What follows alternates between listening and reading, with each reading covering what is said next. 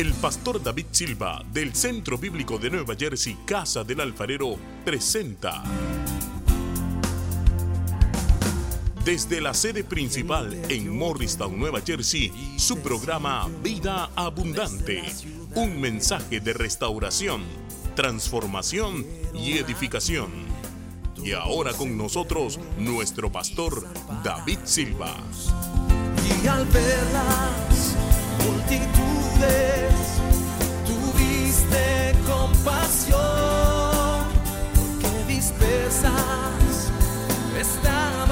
Primer libro de Samuel 12:23.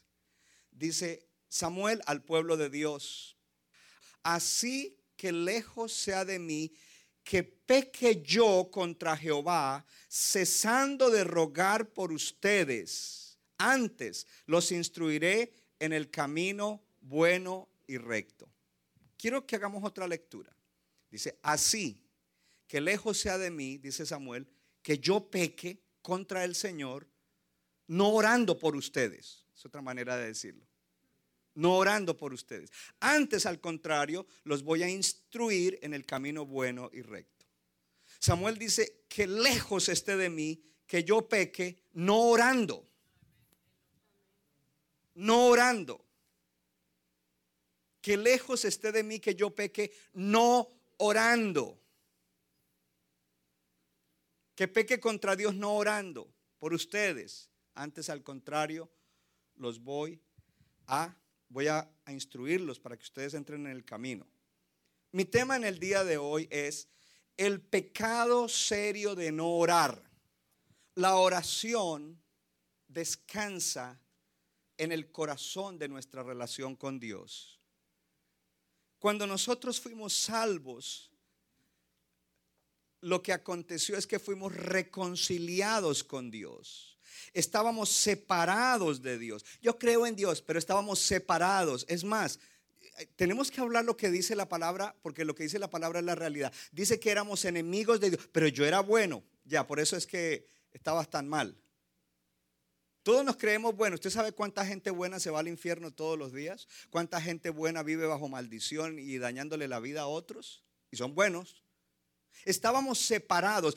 La salvación es reconciliación con Dios. Y en esa reconciliación dice que Él nos adoptó como sus hijos. Ahora somos sus hijos. Por eso la oración descansa en nuestra relación con Dios. Si usted dice que es cristiano y que es salvo, usted tiene una relación con Dios. Diga conmigo relación. Ahora dígalo en inglés, relationship. Porque ser un cristiano, oye, mire, nosotros somos los que tenemos la verdad. Porque el cristianismo no es religión, sino relación con Dios. Gracias por el entusiasmo. Me vengo acá, me, oh, no, esta gente se quedó callada. Aquí, aquí están bien ustedes, aunque allá están los más bullosos, pero están callados hoy. Cristianismo no es religión, diga conmigo, es relación con Dios. It's not religion, es relationship. Relación con Dios. ¿Qué es una relación sin diálogo? Nada, no hay relación. Entonces, si Dios te salvó, la oración descansa en el corazón de tu relación con Dios. Y la oración demuestra que Dios es Dios.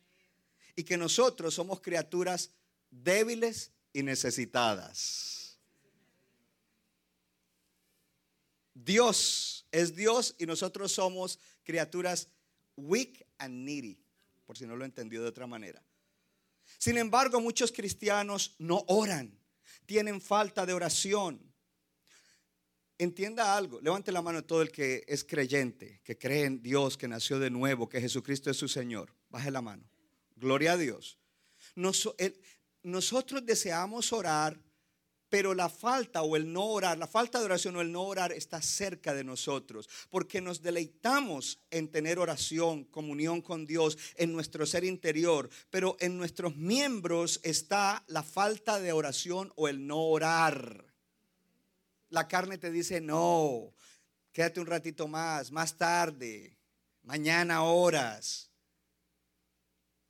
La falta de oración o el no orar guerrea contra nuestro deseo interior. El que nació de nuevo adentro, su espíritu, anhela tener comunión con Dios. ¿Cuántos tienen un ser amado que le gusta hablar con esa persona? ¿Usted le gusta hablar? ¿Usted quiere pasar tiempo con esa persona? Padre, bendícelos. Mi esposa a veces dice, hey, dedícame tiempo, porque a veces estoy ocupado con la iglesia, con las misiones, con las cosas del town, etcétera. Y me dice, hey, dedícame tiempo. ¿Y sabe qué? Dedícame tiempo significa siéntate conmigo y hablemos. Escúchame y también háblame.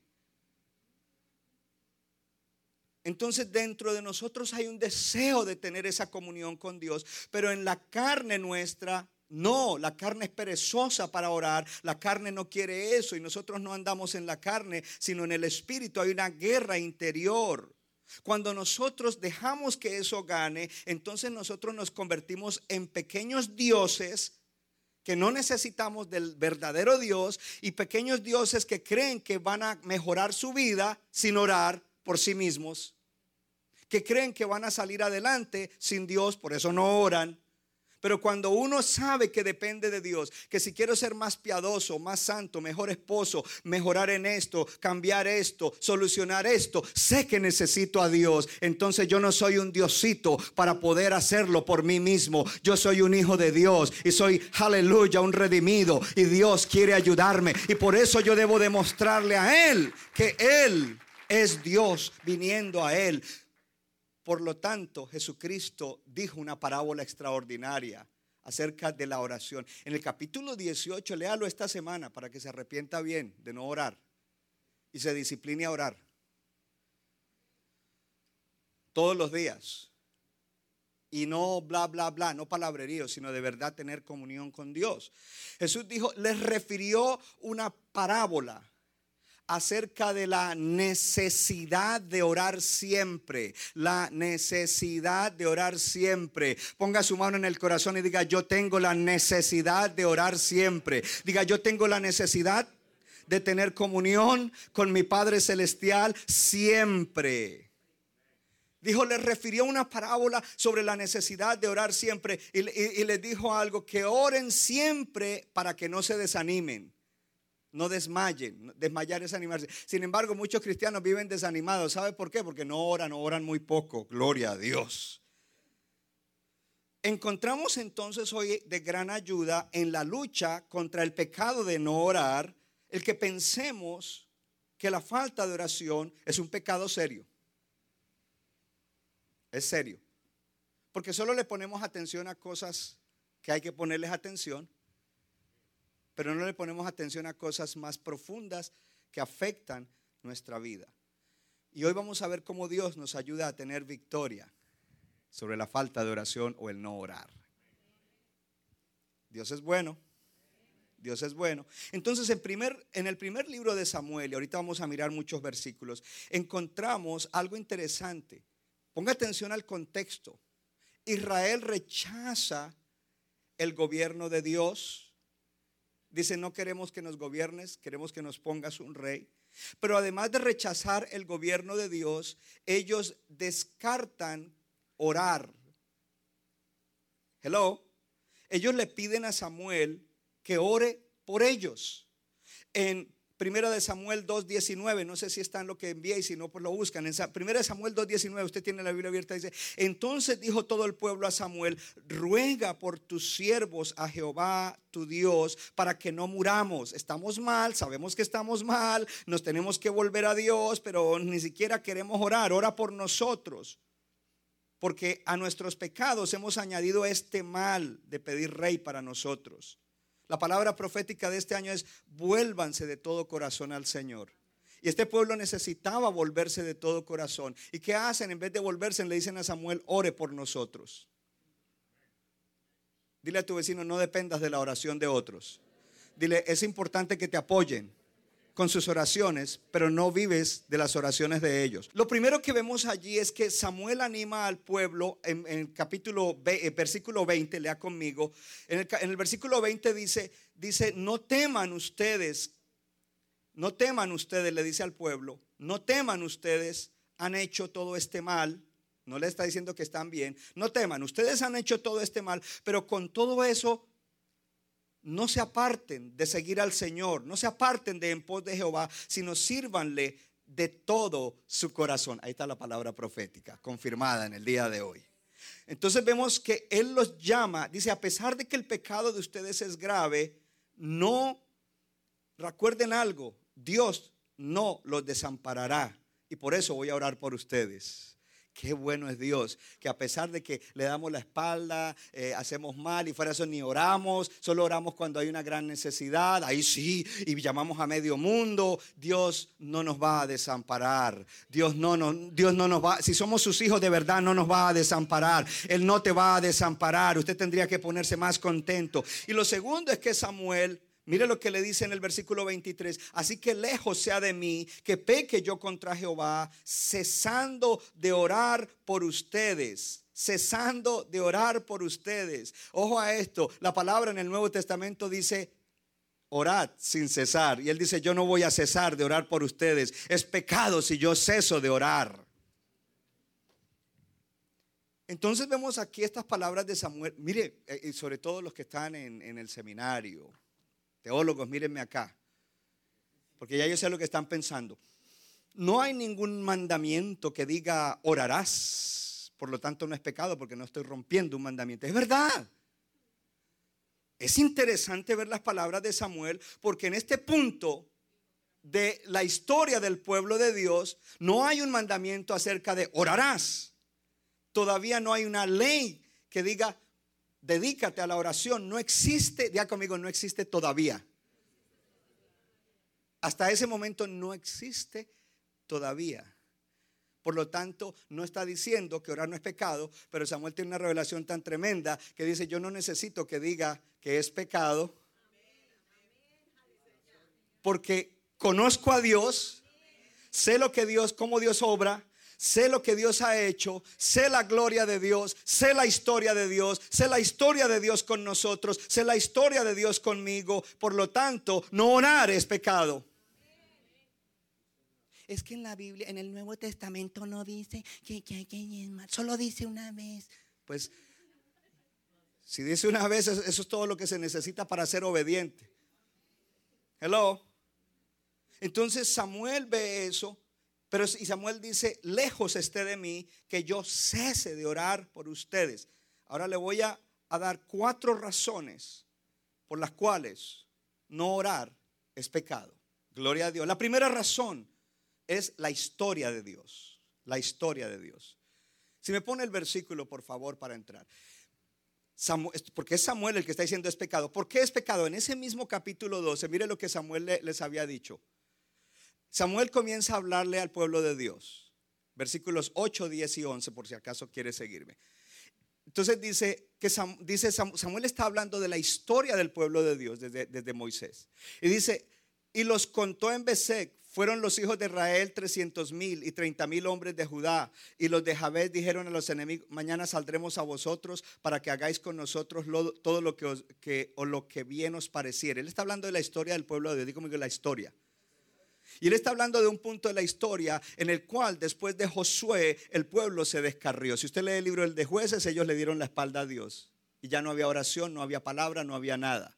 Y ahora ellos están sufriendo la consecuencia de su pecado, porque donde no hay palabra y no hay oración, la gente comienza a vivir como le da la gana y entonces comienzan a llevar palo, comienzan a, sufrir las consecuencias y son ciegos y no se dan cuenta que lo que los está afectando es que le han dado la espalda a Dios, aunque crea en Dios. Todo el mundo cree en Dios, aún los demonios creen en Dios y tiemblan, pero ellos no tienen los beneficios ni la bendición de Dios porque están fuera del reino, están en rebeldía. Oh, tú puedes creer en Dios, pero eso no es lo que te hará a ti lo que te hará a ti bendecido es que realmente como hijo o hija de Dios, tú estés alineado con Él, caminando en una relación con Él. Aleluya. Porque al caminar en una relación con Él, vivirás en la, de la vida que Dios quiere que tú vivas. Gloria al Señor. Y cuando cometas errores, te sabrás arrepentir y Dios te levantará. Gloria al Señor. Y cuando cometas errores, Dios te los dejará cometer para que aprendas algo, pero luego te ayudará a salir adelante. Y cuando vengan las dificultades, Él estará contigo y hará que todo obre para bien porque tú lo amas, porque tú lo amas, porque tú lo amas y has sido llamado conforme al propósito de Dios. Ahora esta gente está llevando palo, vinieron, los, atacaron.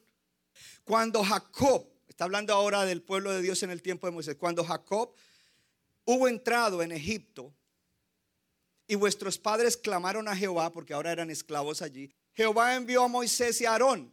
Es decir, que él respondió la oración. Diga conmigo la historia. Diga, él, de, él ha establecido que oremos a Él y Él responde la oración. Si tú no oras es porque tú dices, yo no lo necesito, yo me las arreglo solo. Yo llamo al psicólogo, yo llamo al doctor, yo llamo a mí, yo llamo al trabajador social los cuales sacaron a vuestros padres de Egipto y los hicieron habitar en este lugar. Versículo 10. Dice ahora, y ellos clamaron a Jehová y dijeron, hemos pecado porque hemos dejado a Jehová y hemos servido a los Baales y a Astarot. Líbranos pues ahora de la mano de nuestros enemigos y te serviremos. Versículo 11. Entonces Jehová envió, este es el tiempo de los jueces, primero el tiempo de la esclavitud en Egipto con Jacob, Moisés, Aarón, ahora aquí el tiempo de los jueces. Diga conmigo la historia de Dios. Entonces Jehová envió a Jerobaal, a Barak, a Jefte y a Samuel, diga conmigo, jueces, líderes que los iban a ayudar. Y los libró de la mano de sus enemigos en derredor y habitasteis seguros. Ellos clamaron. Y después de que ellos clamaron, Él les envió líderes que los ayudaron a salir. Dios los sacó a través del liderazgo de esos líderes. Entonces, en la historia del pueblo de Dios, míreme ahora acá, no se distraiga. Samuel ve aquí que el no orar es un pecado porque la relación de Dios con sus hijos, levante la mano, los redimidos, la relación de Dios con cada uno de nosotros, sus redimidos, impulsa a la oración.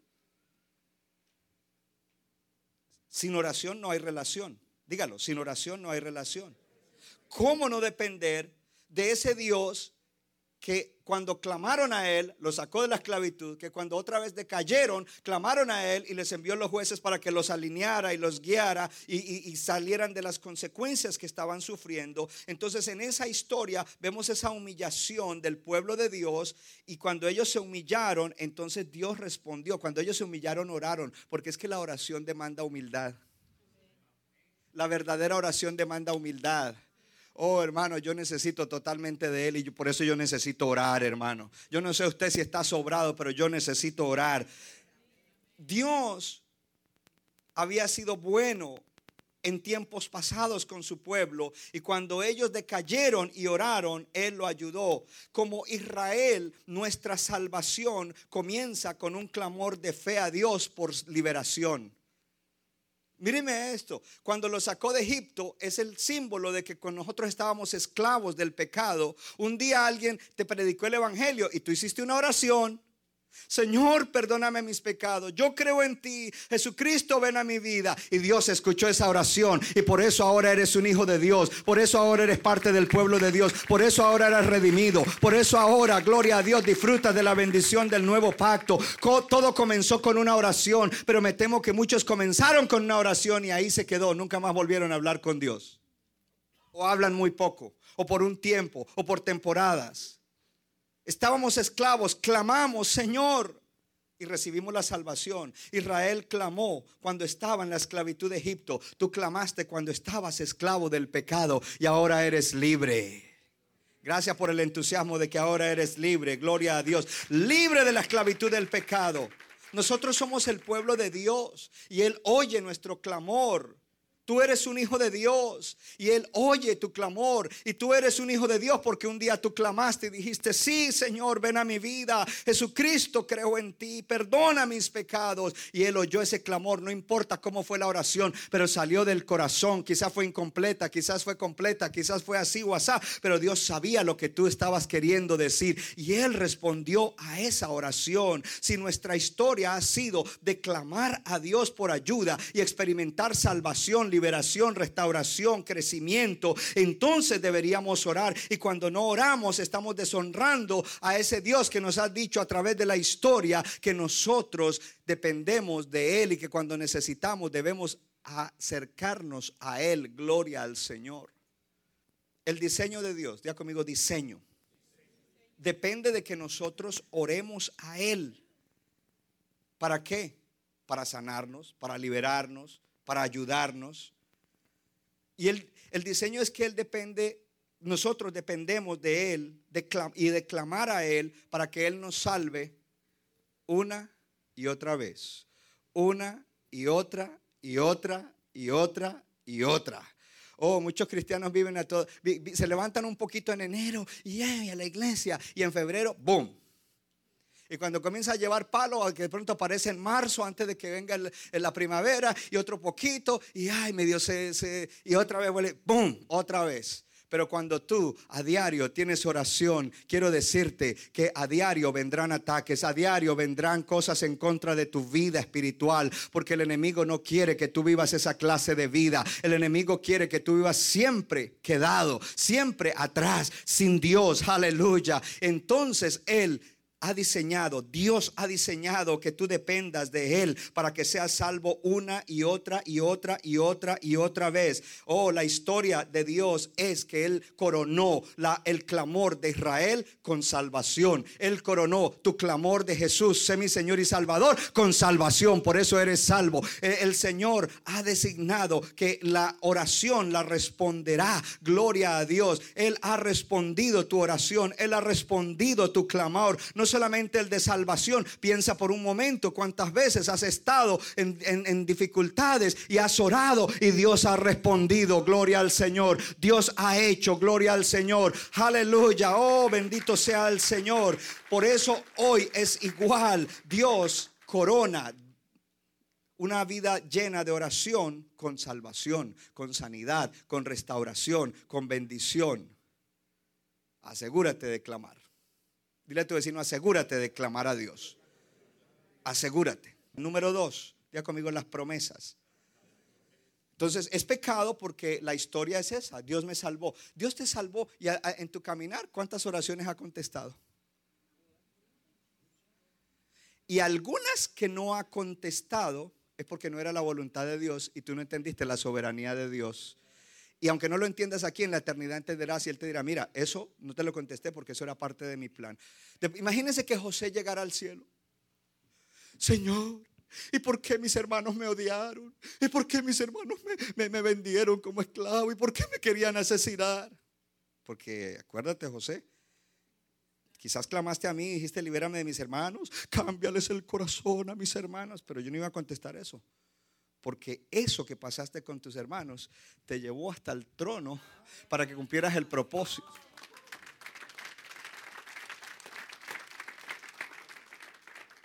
Número dos, las promesas de Dios. El Señor le dijo a Josué, toca a tu vecino y dile, el Señor te ha prometido, no te dejaré y no te abandonaré, no te desampararé y no te dejaré. Samuel le dice al pueblo, el Señor no los va a desamparar. Primera de Samuel 12, 22. El Señor no desampara a su pueblo. Samuel, porque recuerde que Samuel fue el que dijo es pecado. ¿Y sabe por qué es pecado? Dijo por la historia, mira, en el tiempo de Moisés, mira, en el tiempo de los jueces. Y ahora, aquí en este versículo 22, dice, Dios no desampara a su pueblo. Pero si Él no lo desampara, hay que orar para que esa promesa se cumpla. Ponga atención, porque esto es importante. La promesa motivó a Samuel a orar.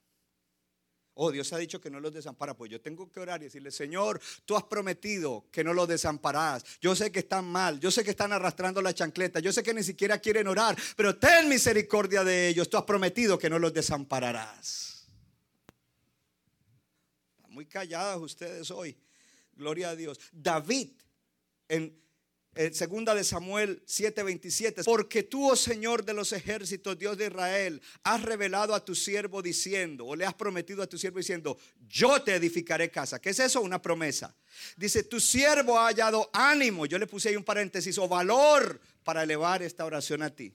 Por tanto, esa palabra por tanto es importante. Tú me prometiste que me edificarías casa, por tanto yo elevo, hallé valor, hallé ánimo para orar. Conoce las promesas de Dios. Dile a tu vecino, este año lee la Biblia. Porque cuando te viene una situación y no has leído la Biblia, piensas que es el fin. Pero en la Biblia hay muchas promesas para esa situación. Y el Espíritu Santo te va a revelar cuál es la que le corresponde. Y la promesa te da ánimo de orar y decirle, Señor, tú me prometiste. Señor, ¿qué? Tú me prometiste.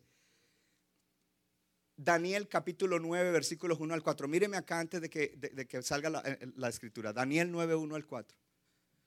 Por alguna razón, Dios es soberano y Él estableció que Él prometía algo y que cuando llega el tiempo de cumplimiento nosotros tendríamos que orar. Miren lo que, lo que sucede con, con Daniel. En el año primero de Darío, hijo de Azuero, de la nación de los Medos, que vino a ser rey sobre el reino de los caldeos, 2, versículo 2, en el año primero de su reinado, yo Daniel miré atentamente en los libros el número de los años que habló el Jehová al profeta Jeremías. Paremos un momento ahí. Dios le habla a Jeremías, Jeremías escribe, míreme acá, y Dios le ha hablado a Jeremías y dice, el pueblo va a ser llevado cautivo a Babilonia. Pero cuando se cumplan 70 años, yo prometo que los voy a sacar. Samuel está allá ahora. Fue llevado joven y está ahí. Y él mira en los libros, él lee la Biblia y encuentra, Daniel, Daniel, que se ha cumplido y dice que habían de cumplirse las desolaciones de Jerusalén en 70 años. Él mira la promesa de Dios. Versículo 3. Entonces, ¿qué hizo Daniel? Dijo, ah, bueno, Dios prometió, pues que lo haga. Dijo así. Dijo así. Dijo, volví mi rostro a Dios el Señor, buscándole en oración, en ruego, en ayuno, en silicio y en ceniza. Póngame atención, este es un año de ayunar, de aprender a ayunar. Oración y ayuno. Dice, aquí hay una promesa, me vuelvo a ti, Señor, en oración, en ayuno, en ruego. Tú prometiste que cuando pasaran los 70 años, pastor, ¿y por qué uno tiene que orar por las promesas? Porque Dios quiere tenernos en relación con Él, porque Dios quiere que, que nosotros seamos humildes y reconozcamos que lo necesitamos a Él, porque Dios quiere que nosotros demostremos que creemos a las promesas de Él. Por eso la oración es necesaria, gloria a Dios. Además, te repito, tú eres un hijo de Dios, una hija de Dios. You must have a relationship with God. Versículo 4. Y oré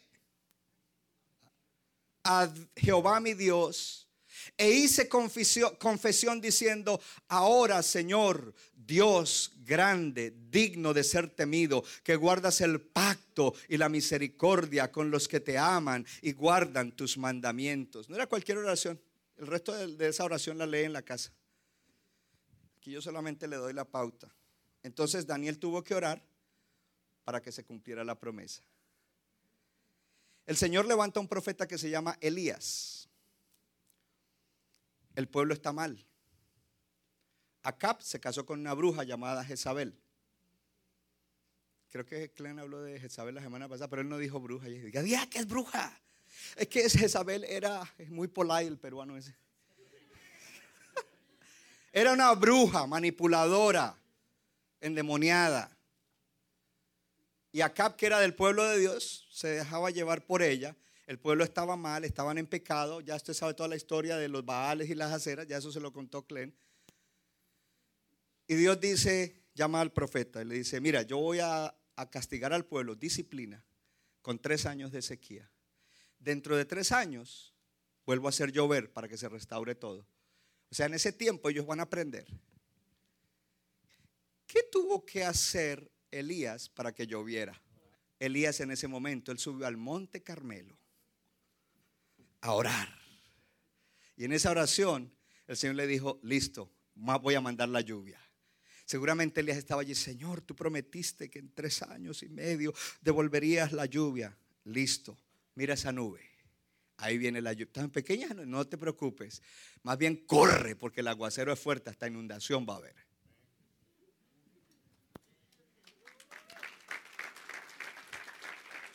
Entonces, diga conmigo, hay promesas. Devorar para el cumplimiento de esas promesas. Y cuando uno está conectado con Dios, el Espíritu le trae la promesa a la memoria. Aunque, aunque ya después de los 40 la memoria falle, pero el Espíritu te trae a memoria esas promesas. A ver, los demás de 40 testifiquen que a veces viene, wow, esa escritura yo no me acordaba. Yo testifico doblemente, gloria a Dios, porque no es tu memoria natural, es el Espíritu Santo recordándote, aquí está esta promesa, gloria a Dios. Y esta es la promesa que le corresponde a tu situación actual. Alguien tendría que alegrarse porque si estás en una mala situación, hay una promesa, gloria a Dios, hay una promesa. Pídele al Espíritu Santo que te revele esa promesa, gloria a Dios. Entonces, cuando nosotros nosotros no oramos, no estamos creyendo ni a Dios ni a su promesa. De, ay, no, yo, es que promesa, yo no creo en eso. Y no dices que no crees porque quieres saving face, pero en realidad si no oras no estás creyendo nada. O no lees la Biblia o no le crees a Dios y a su promesa. Él diseñó que deberíamos orar para el cumplimiento de sus promesas. Charles Wesley dijo, Dios no hará nada en la tierra al menos que uno de sus hijos clame a Él, gloria a Dios. ¿Y por qué si Él es Dios? A Él le plació establecerlo así. Él puso que fuera así. Y por eso el diablo no quiere que tú ores. Es más, quiero decirte algo, para que uno pueda vivir, si hay algo esencial es el oxígeno. Si te quitan el oxígeno, te mueres. El oxígeno de la vida espiritual se llama la oración. Y cuando el enemigo te roba la oración, cuando la carne es la que domina, entonces no estás respirando espiritualmente, estás espiritualmente, oh, hay que ponerte oxígeno, que otro venga y llore por ti. Aleluya. Pecado serio de no orar. Las promesas de Dios nos motivan a orar. Y cuando oramos, estamos dándole voces de nuestra confianza en Dios y en sus promesas. Ojo, apréndase esto y llévese cinco CDs. Orar en base a las promesas de Dios no quiere decir que tú tienes que tratar de convencer a Dios. Levanta tu brazo, Gabriel. Levántalo así fuerte. Dios, por favor, cumple tu promesa. Y Dios dice, no, no me, no me agites el brazo. Solamente ora y cree. Porque yo ya prometí que lo haría. No es tratar de convencerlo. Es decirle, Señor, yo confío en ti y tú has dicho esto en tu palabra. Cuando no oro, no solamente no creo en, o sea, estoy desagradecido con la historia de, de, lo que Dios ha hecho en su pueblo y en mí, pero también estoy negando que Él promete y que lo que Él promete Él lo cumple. Hello. Así de que no orar es fracasar en confiar en Dios y en sus promesas. Samuel sabía que la falta de oración era un pecado grave, un pecado grotesco. ¿Cómo no confiar en las promesas de un Dios que es fiel cuando nosotros le somos infieles? Eso no lo digo yo, lo dice Él en su palabra. Dice, aunque ustedes han sido infieles, yo sigo siendo fiel. Qué amor y qué misericordia la de Dios. Número tres, es pecado porque no estamos dándole a Dios la gloria ni procurando la gloria de Dios. Ya conmigo, ya pasó, ya pasó las promesas. La siguiente conmigo, la gloria de Dios. Primero la historia, segundo las promesas. Se me quedó un poquito de, de las promesas. A veces Dios promete traer un juicio, eso también es una promesa. Y tengo que orar, no para que se cumpla, sino para decir, Señor, yo sé que tú prometiste castigar, pero ten misericordia. Me vuelvo a ti. Sé que como iglesia hemos fallado y sabemos que tú has dicho que habrá un juicio, pero ten misericordia. Oh, pastor, ¿y dónde está eso en la Biblia? Moisés, el pueblo estaba rebelde, los había sacado, los había sacado con oro y plata, no había ningún enfermo, iban hacia la tierra prometida y, comenzaron malcriados a, a, hacer ídolos y que si él no baja y que mejor adoremos ídolos, que hagamos una estatua de oro. Y Dios dice, los voy a raer a todos, los voy a sacar, te voy a, dar un, voy a crearme un pueblo nuevo para ti. Y, y, y, Moisés dice, no Señor, no, no, no, no lo hagas. Dios, por favor, yo sé que tú has prometido castigarnos si somos idólatras y eso, pero por favor, no lo hagas, no lo hagas. ¿Qué va a decir la gente de ti? ¿Qué va a decir los egipcios? Mira, lo sacó para, para matarlo, Señor, no lo hagas. Oh, hermano, usted no haga eso hasta que no esté como Moisés Porque Moisés negoció con el Señor. ¿Qué van a decir de ti? Señor, lea en Éxodo. Arrepiéntete de eso. Ven, te voy a hacer un llamado, Señor. ¿Cómo así? Él tenía una confianza. Él iba donde cuando bajaba con el rostro brillante, él sí hablaba con Dios. Decía, mi siervo, yo lo veo cara a cara. Yo le hablo como se habla con un hombre. Un hombre con otro. Aleluya. Entonces a veces hay que orar también para que esas promesas no se cumplan y eso es un arrepentimiento. La gloria de Dios, ya conmigo, la gloria de Dios. En primera de Samuel 12:22 dice, mire, léalo conmigo en la pantalla. Dice, dice Samuel, ok, está bien, porque Jehová no desamparará a su pueblo. ¿Y por qué no lo desampara? Por amor a su grande nombre. Paremos ahí. Por amor a su grande nombre. Lo que Moisés oró era una verdad, Señor, ¿qué van a decir de ti? ¿Qué van a decir de ti? Van a decir, ese Dios, tu nombre va a quedar mal, Señor. No era que Dios no sabía y Moisés lo tenía que informar, es que quizás Dios permitió a ver qué era lo que Moisés iba a hacer. Y el, Señor, no lo hagas, vas a quedar mal. Tu nombre va a quedar mal. Y Samuel dice, Jehová dijo que no desamparará a su pueblo y no lo va a desamparar por amor a su gran nombre. Cuando un cristiano va por ahí viviendo mal y la gente sabe que es cristiano, usted está dejando en mal el nombre del Señor. Es decir, la gloria de Él. Déjame el versículo. Y Él dice, Dios dice, yo no los desamparo por amor en mi gran nombre. Entonces, vamos a orar para que el nombre del Señor sea glorificado en nosotros. Porque Jehová ha querido hacerlos pueblo suyo, por amor a su nombre. Llega un momento en que hay que crecer espiritualmente, hermanos. Por favor, crezcamos. Cuando somos muy novatos o novicios o rookies en nuestra relación con Dios, nuestra motivación de orar es limitada y egoísta. Tengo un problema, que Dios me lo solucione. Que Dios, sí Dios prometió, sí Dios me ama. Dios me ama, Dios me tiene misericordia, Dios me da gracia, Dios Él quiere que yo esté bien.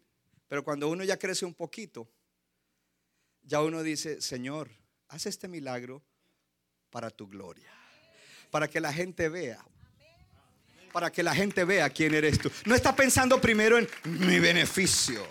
Eso es cuando uno crece. Si no has llegado allá, camina este año para que llegues a la dimensión en la cual tú vas a orar pidiendo respuestas, milagros, cosas extraordinarias para la gloria de Dios, porque Él ama su nombre, su reputación está en juego.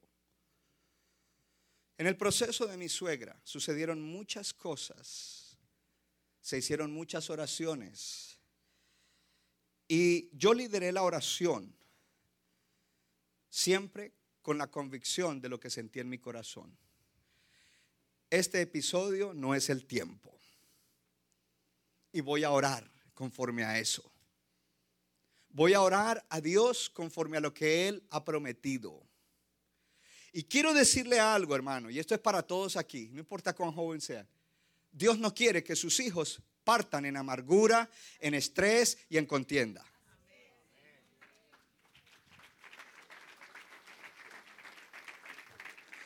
Pero para eso hay que orar, hermano. Dios quiere que sus hijos e hijas hagan como Jacob y los demás patriarcas, que arreglaron todas sus cosas con los hijos, con los nietos, y puso manos y todo eso. Y después se reclinó, cerró sus ojos en la tierra y los abrió en la eternidad.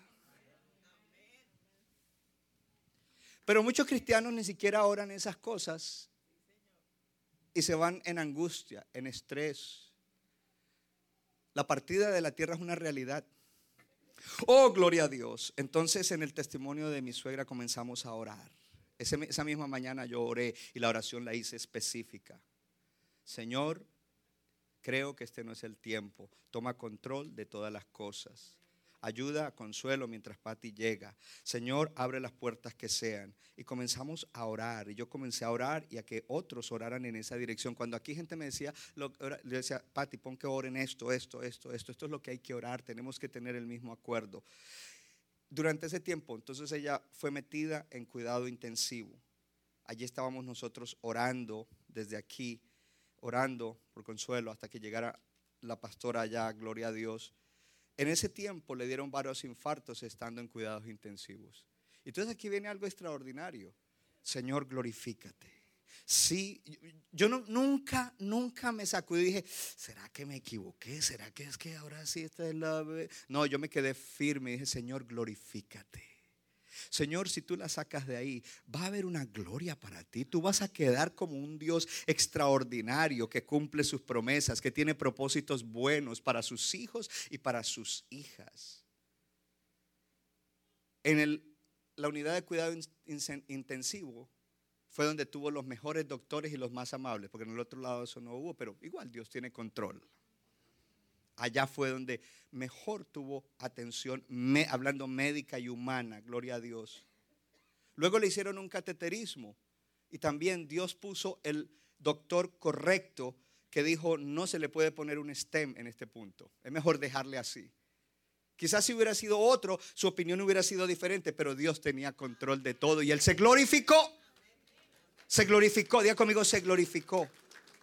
Entonces no le, no le colocaron el stem porque era peligroso. Siempre en este proceso hubo obstáculos y hubo momentos en los cuales se podía flaquear en la fe, humanamente viendo las cosas. No, no, no, ya esto, eh, más bien preparemos. No, venían obstáculos, pero igual, glorific. Mi oración, yo no sé, glorifícate, Señor. Esto es para tu gloria. Yo quiero que usted entienda que el hecho de que ella esté hoy en casa, oh, para la gloria de Dios para la gloria de Dios, para la gloria de Dios. Si hay, alguien incrédulo que no lo ve, pues eres un ciego y estás muerto espiritualmente. Pero yo he visto literalmente la mano de Dios y Dios se ha glorificado. Luego vinieron tropiezos, ya ella la sacan del lugar de, cuidado intensivo, la llevan a un cuarto, pero comienzan a haber obstáculos allí. Eh, eh, era un poco más de animosidad con médicos, enfermeras y la gente encargada. Además de eso, eh, en el mismo hospital agarra una infección y que no la dejamos salir. Ella ya no necesitaba estar más ahí. Estar ahí le, traería más bien al contrario, un detrimento en su salud emocional y, y también en la salud. Y no la querían dejar salir. Era una y otra que consigan esto, que lo otro. Y Dios le dio favor a consuelo, nos dio favor a nosotros para conseguir todas las cosas que pedían. Que traiga oxígeno, que traiga esta medicina, que traiga lo otro, y allí. Pero Dios, glorifícate. Cuando hay obstáculos, Señor, glorifícate. Cuando tú respondes, oh, la gente va a ver que eres tú. Y por eso estoy testificando esta mañana, porque fue Dios el que lo hizo. Oh, pero hubo oración, hubo oración, hubo oración para glorificar a Dios. Señor, tú lo has hecho en el pasado. Señor, la gloria es para ti hubo obstáculos. El jueves cuando yo llegué allá a visitarla, yo llegué el miércoles a medianoche, al otro día fui a visitarla. Ella estaba ya en un cuarto, pero ella estaba como ida. Y lo primero que yo llegué a hacer fue orar. Que eso fue que fui, a dar lo que Dios me ha dado. Yo doy lo que Dios me dio. Y lo que Dios me dio es valioso, es más valioso que el dinero y la plata comencé a orar y a declarar y a dirigir oración y a orar con Consuelo, con mi suegra, con Patty, a orar, a ministrarle a ella, a orar. En la tarde ella volvió en sí. Porque ella estaba despierta y consciente y todo, pero es como que ella misma dijo, wow, ahora siento como que ya volví en sí. Gloria a Dios.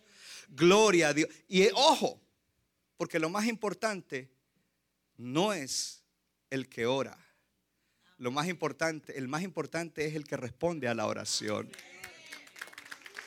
Uh, dile a tu, pues, sí, porque algunos cristianos, ah, que mi oración sí la, no, no, no, no, entonces no la va a oír entonces, no la va a oír. Pero cuando tú te humillas y tú estás, Señor, glorifícate. Señor, haz algo que te haga ver glorioso, aleluya. Entonces Dios va a responder. En la tarde ya ella estaba consciente, era más razón para que ella saliera, pero seguían viniendo los obstáculos. Y, ilusionaban a, la ilusionaban a ella y a sus hijas, ilusionadas así que parece que sí le van a dar salida. Y después a las cinco decían, ya no sale. Sin razón les desinflaban el globo. A mí no se me desinfló. Dios tiene control, porque aún Dios tiene control de esas cosas. El viernes, como no podían estar sino dos personas, pues nos turnábamos entrar y salir. Me tocó quedarme unas horitas allá afuera, en la portería del hospital, y estábamos esperando que ya le dieran la salida. Yo miré el reloj, no, este no, teléfono. 204, hice una oración, Señor, que ya entreguen ese documento que se necesita, porque ahora ya era una cuestión administrativa, que también la estaban deteniendo. Señor, en el nombre de Jesús se rompe ese obstáculo. Es más, yo me reí porque ahí había una cámara y dije, los guardias que miran las cámaras adentro donde estén, y dicen, ¿qué ese loco que hace ahí? Mucho tiempo oré ahí en ese lugar, no solo en el cuarto, pero Señor, en el nombre de Jesús, a las 2.04, a las 2.10, la pastora me estaba escribiendo un texto, ya dieron el documento, ya vamos para afuera. Señor, glorifícate. El favor de Dios.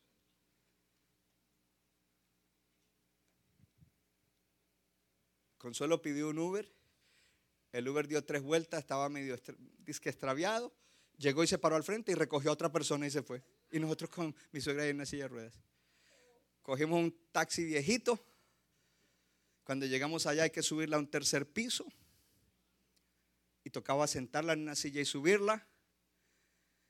Y aunque yo tengo músculos de acero, yo solo no podría. Y la pastora y Consuelo tampoco podrían. Ella no, no. Y había un hombre parqueado al frente del edificio, esperando a su, a su esposa y su hija, y se bajó y dice, necesitan ayuda. Porque se ha orado, se había orado, Señor, glorifica. El Señor se ha glorificado en todo. Hay que hablar a veces. A mí no me gusta a veces extender los detalles porque se alargan los mensajes, pero es importante y lo vimos como un ángel. Y yo le dije a él, algunos, sin saberlo, recibieron ángeles. Dios envía ángeles. Y entre los dos, la subimos. ¿Sabe qué es lo interesante? Que ni un músculo de la espalda me duele. Porque esa tareita de subir no fue fácil. Sudé. Sudé. 2.500 metros de altura sobre el nivel del mar, que uno se fatiga un poquito cansado. Ginger ale. Y ese hombre sudando también. Fue tremendo cada detalle de lo que Dios ha hecho. Y Dios lo seguirá haciendo. Gloria a Dios. Diga conmigo para la gloria de Dios. Para la gloria de Dios. Él glorifica su nombre. Por amor a su nombre, Él responde. Gloria a Dios. Pero hay que alinear nuestras pasiones, deseos y voluntad con las de Dios porque Él se ha comprometido a sanar, a salvar, a restaurar para la gloria de su nombre. Para la gloria de su nombre. Entonces Samuel dice, ¿cómo voy a dejar de orar? Yo tengo que buscar la gloria de Dios. Yo quiero que Dios sea visto. Entonces, si yo quiero que, yo tengo pasión que Dios sea visto, que la gente vea a Dios, no solo en la palabra, pero en lo que Él hace. Dele gloria a Dios. Cuando no oramos, hay falta de amor por no solo por Dios, pero por la gente. Si tú amas a alguien, tú oras por esa persona. Si tú ves a alguien necesitado, aunque no lo conozcas, se supone que lo debes amar, tú haces una oración por esa persona. Yo no sé si alguien de los que saben cómo hago las cosas y están cerca, saben que cuando me piden algo, yo no digo, ok, voy a orar. ¿Sabe lo que yo hago? Lloro inmediatamente, right on the spot. Me escriben los supervisores que tal cosa. De una vez entro al WhatsApp y grabo una oración en el nombre de Jesús y la mando. Pero esta mañana yo estaba pensando algo. ¿Cuánta gente habrá que oye esas oraciones y ni siquiera creen? Pero recibieron la respuesta. ¿Sabe por qué? Porque hubo fe en el que oró. Porque el que oró tenía fe y el que oró quería que Dios fuera glorificado. El que oró, aleluya, quería que la gloria de Dios fuera manifestada y que gente viera.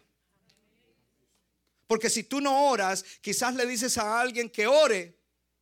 Yo no sé si dicen esto en todos los países. por si las moscas. Pues oremos por si las moscas, a ver si es que eso trabaja. Pero aquí no hay por si las moscas. Cuando hay una oración de un corazón sincero que le crea a Dios, que se humilla delante de Dios, aleluya. Oh, que quiere que Dios sea glorificado, Dios lo hace. Número cuatro, y este es el último, y hasta ahí alcanzó el tiempo, el Evangelio de Dios. ¿Por qué es pecado cuando no oramos? Porque en el Evangelio el Señor ordenó la oración. Y cuando hay un mandamiento y no lo obedecemos, ¿qué es? Dígalo fuerte, cuando hay un mandamiento, mire, míreme acá, míreme acá. Cuando hay un mandamiento en la palabra y no lo obedecemos es cuando sabemos hacer, cuando sabemos qué es lo bueno y no lo hacemos es qué? Pongamos las escrituras para que veamos que en el evangelio Dios ordena orar. Mire lo que dice, gozosos en la esperanza, sufridos en la tribulación, léalo fuerte, uno, dos, tres, constantes en la oración. ¿Sabe lo que es constante? Constante es día tras día, tras día, tras día. No solo cuando tenemos necesidad, no solo cuando hay emergencia, hay que mantenernos constantes. Gloria al Señor. La siguiente, la siguiente dice, perseveren en qué? En la oración, perseveren en la oración. Es un mandamiento. No está diciendo, bueno, sé constante en la oración si puedes. Si quieres, persevera en la oración. Perseveren en la oración, velando con ella en acción de gracias. Es la siguiente, oh, esa me gusta mucho. Oren sin cesar. Y ese oren sin cesar, pray without ceasing, no quiere decir que todo el día te la tienes que pasar de rodillas o que todo el día. No, hermano, usted puede llevar una conversación con Dios en su mente. Y cuando vas en el auto puedes hablar con Él. Y cuando estás en otro lugar puedes hablar con Él. Estás consciente de su presencia. Estás allí susurrándole a Él, Señor, ayúdame en esto. Señor, en esta diligencia toca a ese, eh, esa persona que está allá en la ventanilla que parece que eh, no está de muy buen gen. Señor, ayúdame no estoy hablando de nadie en especial. Alguno lo puede tomar. Señor, y ahí te adoro, Señor, glorifícate, Señor, dame sabiduría. Pray without ceasing. Ore sin cesar. Mantener esa comunión con Dios. Aleluya. Aleluya. Aleluya. Oh, yo quiero decirte algo. Hay muchos hombres de Dios. No, de los de la Biblia hay, pero yo quiero hablarle de hombres que no de los tiempos modernos. Que donde quiera que ellos iban, la gente los miraba y gente decía, hay algo especial en ti. Smith Wigglesworth iba en un tren en Inglaterra. Ah, iba sentado al frente de él. Iba sentado otro hombre. Acuérdense que en los trenes hay sillas así. Como así sentado al frente. Y de repente este hombre se levantó y le dijo, ¿qué hay en usted? Lo que hay en usted me hace sentir que yo necesito a Dios, que tengo que arrepentirme. Y salió corriendo para otro vagón. Aleluya.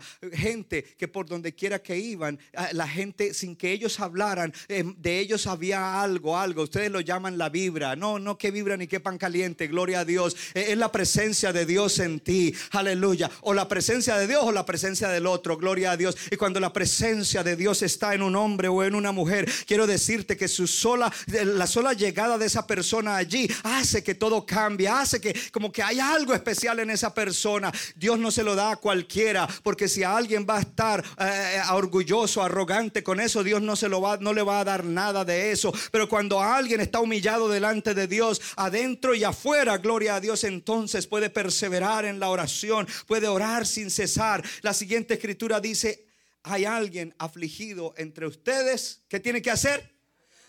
Mandamiento. Haga oración. Haga oración. Entonces encontramos allí esto como un mandamiento, porque es el Evangelio el que hace que Dios responda a las oraciones. En la cruz del Calvario el Señor pagó para que las promesas de Dios sean en el sí y en el amén.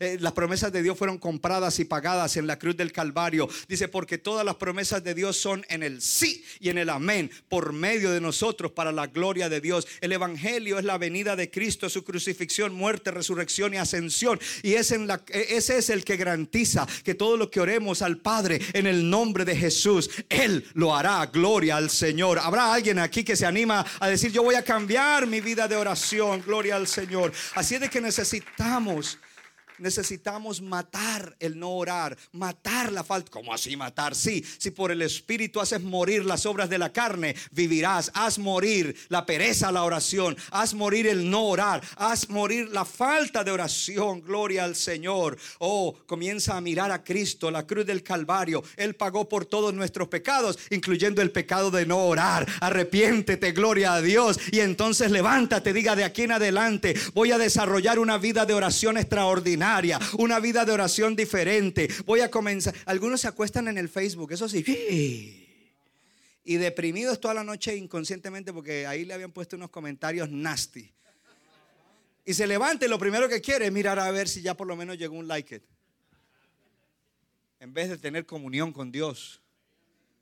Yo me imagino que anoche algunos fans cristianos de los 49ers le quitaron el, le pusieron en mute y se arrodillaron. El otro está jugando mejor y estamos en la casa, Señor. Y el Señor les respondió la oración porque no jugaron mejor que el otro y ganaron. Para testimonio, testimonio de que la oración sí funciona. Y José, para donde quiera que esté, nosotros nos humillamos delante de la cruz del Calvario. Cuando uno piensa en la cruz, eso lo hace a uno humillarse. Y ahí es donde está el combustible para orar. Ahí es donde está el combustible para orar. Yo llegué hoy muy contento. Pero ojo a esto. José y Marco me dijeron, yo iba a orar, pero ellos, eh, José pensó que yo no iba a orar. Voy a hablar de oración y no voy a orar. Oremos antes de salir. yo iba a orar. ¿Sabe cuál fue mi oración? Fue una oración de agradecimiento. Pero en medio de esa oración me quebranté y no pude, no pude contener el quebrantamiento de ver la gracia de Dios, la misericordia de Dios de una manera maravillosa. Jesucristo cuando estuvo en la tierra tenía una vida de oración constante y ustedes lo ven, se apartaba a orar temprano en la mañana, pero él oraba sin cesar. Él decía, lo que yo oigo decir al Padre, se lo digo a ustedes, porque tengo comunión continua. Por donde yo voy, yo estoy conectado con Él. Las obras que veo hacer al Padre, esas mismas hago yo, porque estoy conectado con Él, orando sin cesar. Y la palabra dice que Él ascendió a los cielos, está sentado a la diestra del Padre, intercediendo por la iglesia. Él oró en la tierra y está orando en el cielo. ¿Cuánto le dan gloria a Dios? Ahora, hay que tener cuidado. Diga conmigo, voy a crecer en mi relación con Dios. Diga, voy a crecer en mi vida de oración. Tu vida va a mejorar. Porque a veces uno tiene actitudes y acciones dañinas, incorrectas, porque no ora. Porque si uno orara, ahí la presencia de Dios y Dios ayudándole a uno en todas las cosas. A veces uno se desconvalvula cuando viene un problema porque no ora. Se desanima porque no ora. Se preocupa porque no ora. Se pone ansioso porque no ora. Por eso el enemigo no quiere que tú ores. Que no tengas una vida de oración.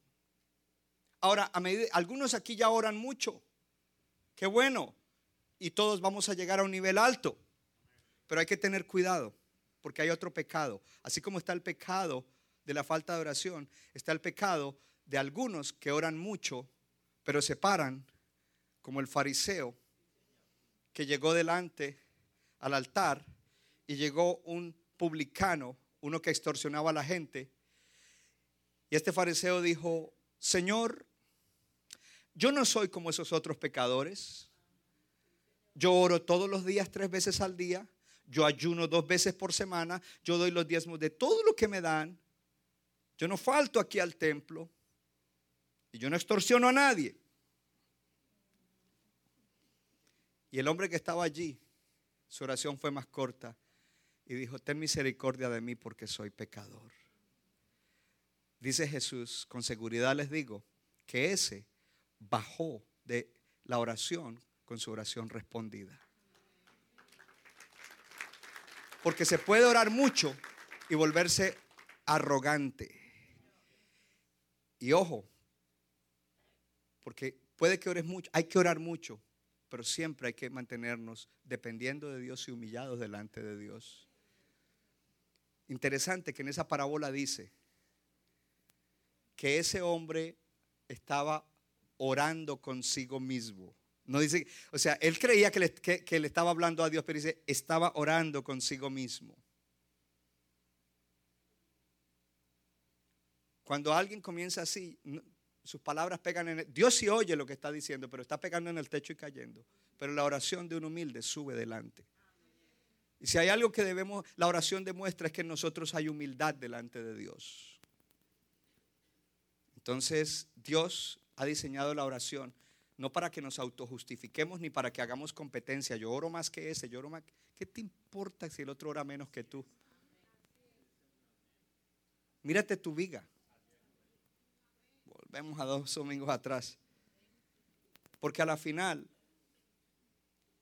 debes orar regularmente, apasionadamente y fielmente, pero no poniendo tu confianza en que tienes vida de oración o en tu vida de oración, sino en aquel que oye las oraciones y él oye las oraciones del que se humilla delante de él. Él oye esas oraciones con seguridad. Centro Bíblico de New Jersey, Casa del Alfarero, presentó su programa Vida Abundante. Si usted desea obtener más información y lo último que acontece en nuestro ministerio, visítenos en el internet www.centrobibliconj.org. Y ahora también puede estar más cerca del pastor David Silva a través de su Facebook donde encontrará palabra de Dios por la mañana, tarde y noche. Búsquelo en Facebook como Pastor David Silva. No se equivoca, le da forma al barro para su deleite. Somos vasos de su agrado y de